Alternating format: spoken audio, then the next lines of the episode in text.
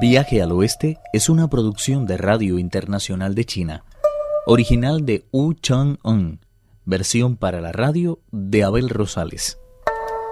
Primera parte.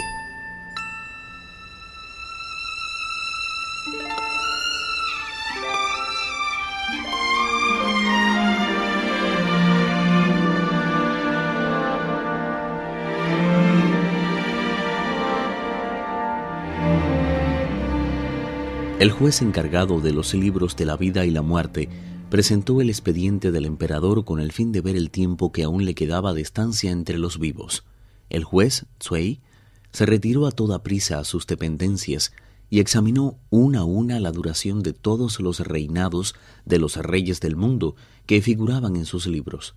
Sobresaltado, descubrió que la del gran emperador Tang, Taechun, estaba a punto de terminar Rápidamente cogió el pincel y añadió dos trazos más. Al ver los diez reyes que debajo del nombre de Tai Chun figuraba el número 33, confiaron en que le quedaban veinte años de vida y prepararon todo para enviarlo al reino de la luz. En cuanto Tai Chun lo oyó, se inclinó en señal de gratitud. Antes de abandonar el salón de la oscuridad, Tai Chun se volvió hacia los diez reyes y les preguntó ¿Queréis va a pasar a los que habitan en mi palacio? Nada. Todos alcanzarán una edad muy avanzada, menos tu hermana pequeña, que según parece, no vivirá mucho. Poco hay que pueda hacer para expresarles mi gratitud. Una vez que haya llegado al mundo de la luz, si les apetece, puedo ofrecerles unos cuantos melones y otras clases de fruta. Los reyes aceptaron agradecidos la oferta del emperador, en el camino de regreso el mariscal iba delante con una bandera de guiar espíritus, mientras que el juez Tsui cerraba el cortejo para poder proteger mejor a Chun. Cuando estaban a punto de abandonar la región de las sombras, éste se percató de que seguían otro camino distinto al empleado en la avenida, pero el juez le aclaró que siguiendo esa misma ruta resultaría prácticamente imposible el regreso.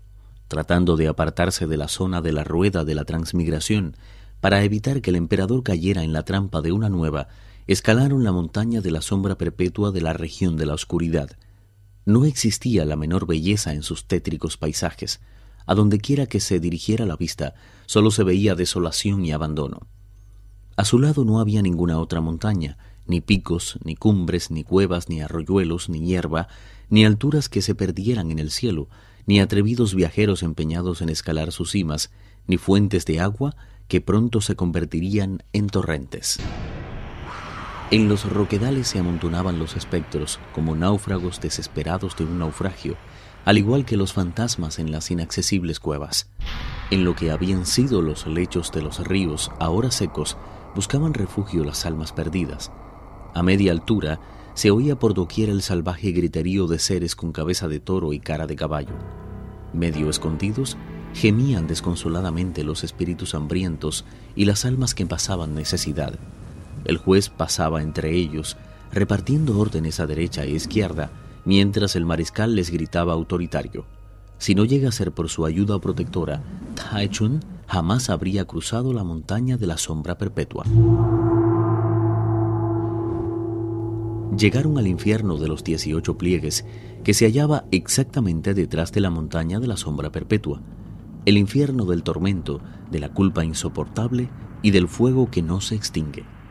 Todo el dolor y la desolación que en él reinan es producto de los miles de pecados que cometieron en vida, pagan su culpa entre lamentos, sollozos y gritos, los traidores, los rebeldes, los que murmuran contra el cielo y los que hablan como Buda y poseen un corazón de serpiente.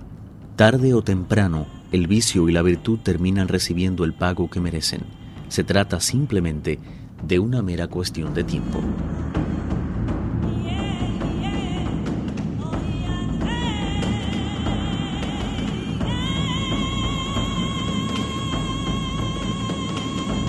Continuaron caminando y al poco rato se toparon con un destacamento de soldados demonio que portaban estandartes y banderas y que extrañamente se habían arrodillado a lo largo del puente. El juez les ordenó que condujeran a Taechun al otro lado del puente de oro, el emperador movió un poco la cabeza y vio, más allá, a otro puente de plata por el que transitaban unos cuantos viajeros de aspecto justo y honesto. Todos ellos se dejaban guiar por una cohorte de banderas y estandartes. En el lado opuesto se veía otro puente, bajo el que bullían remolinos y olas de sangre. El puente sin retorno. Taichun se limitó a mirar horrorizado. Estaba tan aterrado que siguió al juez y al mariscal a lo largo del puente sin retorno y el reino del estanque de sangre como un auténtico autómata. Afortunadamente no tardaron en llegar a la ciudad de la muerte, donde se interpuso en su camino un enjambre de espíritus, algunos sin cabeza, otros con los miembros arrancados y las espaldas destrozadas. El juez le dijo al emperador, Estos, Majestad, son los espíritus de príncipes, ladrones y bandidos que murieron de una forma violenta y ahora no tienen quien se ocupe de ellos. Dado que carecen totalmente de posesiones o dinero, están condenados a pasar hambre y frío por toda la eternidad.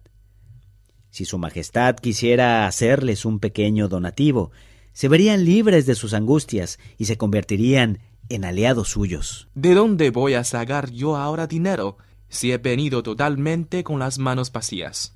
Eso es fácil de solucionar. En el mundo de los vivos habita un hombre que tiene depositada en este reino de la oscuridad una gran cantidad de oro y plata.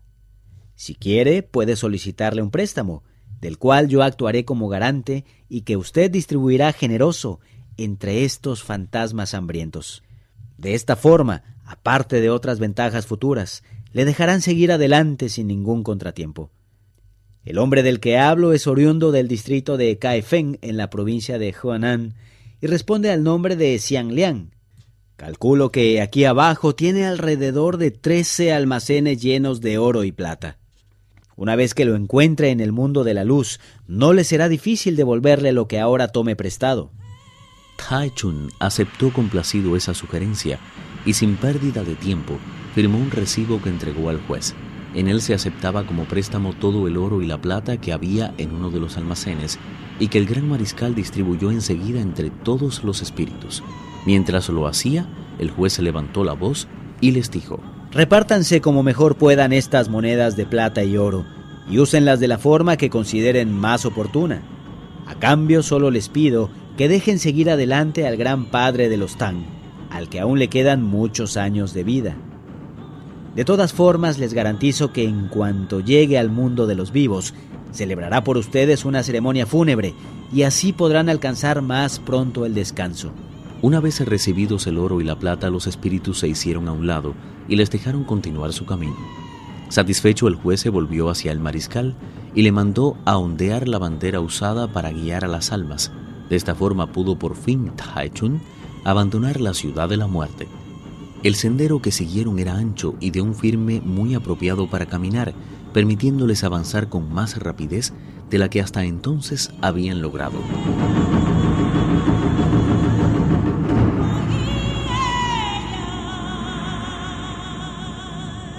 Tras viajar mucho tiempo llegaron al cruce de los seis senderos de la transmigración. Levantando la vista, vieron una cantidad incontable de gente montada en nubes sagradas. Muchos vestían trajes y capas profusamente bordados y algunos llevaban colgando en la cintura peces de oro y otros amuletos taoístas. Entre ellos había monjas, monjes, personas normales y toda clase de animales, aves, espíritus y fantasmas. Como si de un arroyo se tratara, pasaban por debajo de la rueda de la transmigración, y cada cual iba a parar al sendero que le había sido designado de antemano. El emperador preguntó ¿Qué significa todo esto? Viaje al oeste, uno de los cuatro grandes clásicos de la literatura china. Versión para la radio, Abel Rosales. Actuaron en este capítulo Juan Carlos Zamora y Alejandro Lee. Esta es una realización de Abel Rosales, quien les habla, para Radio Internacional de China.